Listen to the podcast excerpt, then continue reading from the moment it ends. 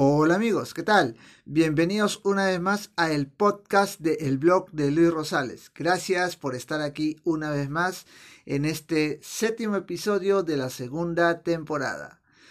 En esta oportunidad les voy a hablar de uno de los temas que se habló en el último debate entre Keiko Fujimori y Pedro Castillo. Pero no haré un análisis de lo que dijeron los candidatos, pues muchos expertos y opinólogos ya lo han hecho a estas alturas, ¿no? Y yo no estoy aquí para hablar bien o mal de un candidato a esta recta de las elecciones. Pero bueno, sin más que esta larga introducción, empecemos con el podcast. Hoy voy a hablar de cómo la educación va de la mano de la ciencia y la innovación y cómo esto debe empezar desde la, desde la educación básica regular y la educación básica alternativa. Si bien en el currículo nacional está el área de educación para el trabajo, esta área muchas veces no es aprovechada en las instituciones educativas y hasta los estudiantes solo lo ven como un relleno o una hora de relajo, donde en algunos casos se habla de temas en el aula de clase y ahí nomás queda. Y en otros casos se pone al escolar detrás de la pantalla de una computadora, ¿no? Pero, ¿cuál es el objetivo de este curso? Pues ya te lo voy a decir. El fin de este curso es que los estudiantes desarrollen competencias que afiancen y aseguren su empleabilidad. Sí, como oyeron, aseguren su empleabilidad en palabras y en el papel suena muy bonito, ¿no? Suena hermoso. Pero la realidad es distinta. Ya que en muchos colegios les falta lo que es la infraestructura, le falta talleres y el poco interés también de las autoridades educativas que hacen que este curso pase sin pena ni gloria en los cinco años de un estudiante de secundaria, ¿no? Este curso yo digo que tiene que ser valorado, ¿no? Para que el estudiante de quinto de secundaria tenga un horizonte más amplio de qué carrera pueda elegir, qué pueda estudiar, ¿no? Y en caso de que, imaginemos, pase por un mal momento y no tenga recursos para estudiar, lo que haya aprendido en este curso le ayude a que pueda defenderse con un oficio, ¿es cierto? Con un oficio. Ya que si nos damos cuenta, muchos de nuestros escolares, cuando acaban el quinto de secundaria, están en nada. Muchas veces presionados por los padres de que ya estudien una carrera e incluso en algunos de los casos le dicen estudia tal o cual carrera y el adolescente aún está perdido, ¿no es cierto? Y no, no sabe qué hacer con su vida, no sabe qué hacer con su vida y no tiene, aunque sea un horizonte, algo que le pueda ayudar.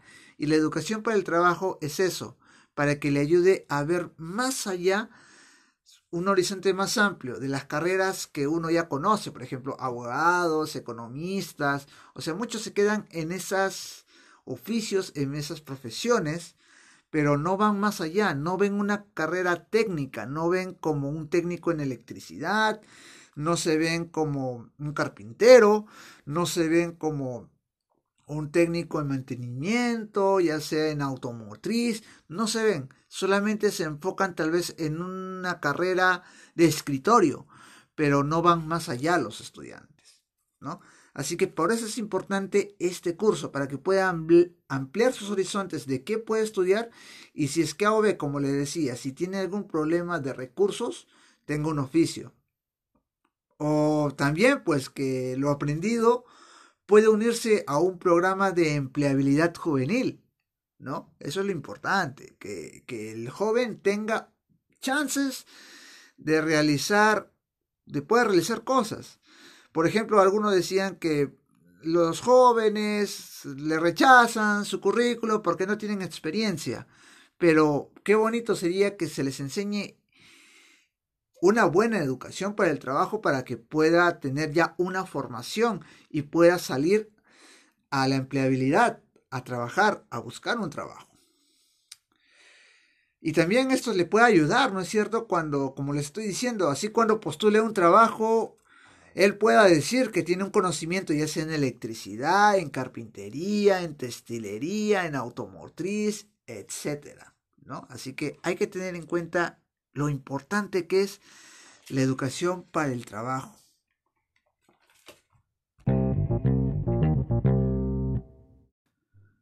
Bueno amigos, continuamos con este segundo bloque donde hablaré de la ciencia e innovación. No voy a definir qué es ciencia o innovación, eso no lo voy a realizar, pero como vimos anteriormente, podemos hacer que nuestros niños y adolescentes tengan más interés por la ciencia desde el colegio, ¿no? Realizando una enseñanza significativa, que, que el estudiante ame la ciencia.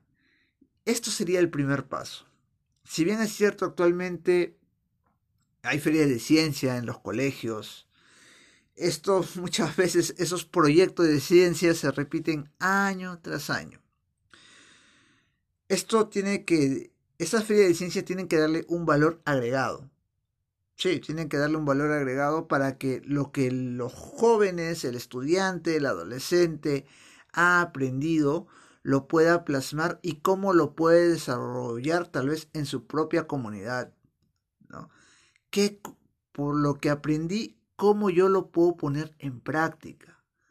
Cómo yo puedo mejorar a base de lo aprendido. Y eso lo puede realizar con la ayuda del docente, obviamente. ¿no? Ese sería el primer paso para amar la ciencia. Porque de nada sirve de que desde la base del colegio solamente se hable de ciencia, de una ciencia teórica, que uno dice, ¿a mí qué me va a servir la ciencia cuando yo salga del colegio? Yo tal vez diga, no, yo voy a estudiar para ser abogado, ¿a mí qué me interesa la ciencia? No, pero hay que hacer que, esa enseñanza sea significativa, que lo aprendido en el, en el aula de clase lo dé como una opción de cómo yo puedo ejecutar eso aprendido en la calle, en la casa, eso es lo importante, ¿no? Pero también eh, hay un segundo paso, que es fomentar en las universidades, en los institutos, la investigación. La investigación, algo que se está pidiendo ya a gritos las universidades, porque las universidades tienen que ser centros de investigación.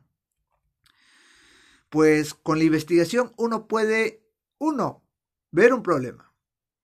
¿No? Puedes ver un problema. Formular una hipótesis de cómo yo puedo ver cómo se puede desarrollar ese problema o si se puede solucionar o no se puede solucionar. ¿No? Y de las posibles soluciones, ahí nace algo muy importante, la innovación. ¿Sí? La innovación sale de problemas. Los inventos que conocemos ahora nacen de una necesidad, nacen de un problema. Por eso yo tengo un punto de vista que debería haber una alianza entre universidades y los municipios. ¿Por qué? Porque yo diría que las, eh, las universidades deberían dar a sus alumnos la posibilidad de que realicen una investigación en algunas localidades, ¿no? Porque a veces, muchas veces se repite la investigación de un tema, pero no se va más allá. ¿no? Así que yo diría una alianza universidad-municipio, donde los estudiantes universitarios puedan desarrollar proyectos de investigación e innovación en un distrito determinado y que la municipalidad pueda apoyar, uno, con la estadía del estudiante, ¿no es cierto? Y en el caso que si es que se va a provincia, se le puede dar un hospedaje, una alimentación, que es lo básico, ¿no? Un techo donde dormir. Y también que le ayude en la ejecución de proyectos. ¿Por qué no? ¿Por qué no hacer que el estudiante universitario pueda desarrollar proyectos, aunque sea pequeños, en una comunidad, ¿no? Y de acuerdo a su investigación. Sería muy bonito. Un trabajo universidad-municipio ¿no? Y así poder hacer crecer tal vez una pequeña comunidad. Que eso es lo importante. Porque de la investigación salen soluciones. Y de las soluciones sale la innovación. Bueno amigos, hablar de la educación, ciencia e innovación es un tema muy largo, pero me gustaría que se llegara a desarrollar en el Perú como una política de Estado, sí, porque estamos muy retrasados en lo que es ciencia, tecnología e innovación.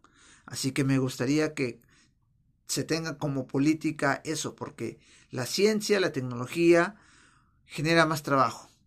Y al generar más trabajo, bajas la pobreza. Y eso es lo que necesitamos ahora más que nunca. Pero bueno amigos, gracias por haber llegado hasta aquí. No te olvides por favor seguirme en mis redes sociales como en Instagram y Facebook como el blog de Luis Rosales y también puedes seguirme en Twitter como Luis Rosales Perú. Así pues amigos, les mando un fuerte abrazo, cuídense, ya es un nuevo mes, ya estamos junio, ya estamos mitad de año, ¿quién, quién lo diría? Pero bueno, les mando un fuerte abrazo amigos viajeros, amigos que me escuchas, te invito a que me sigas en este podcast, que más adelante se vendrán cosas muy, muy buenas. Así que nos vemos hasta la próxima.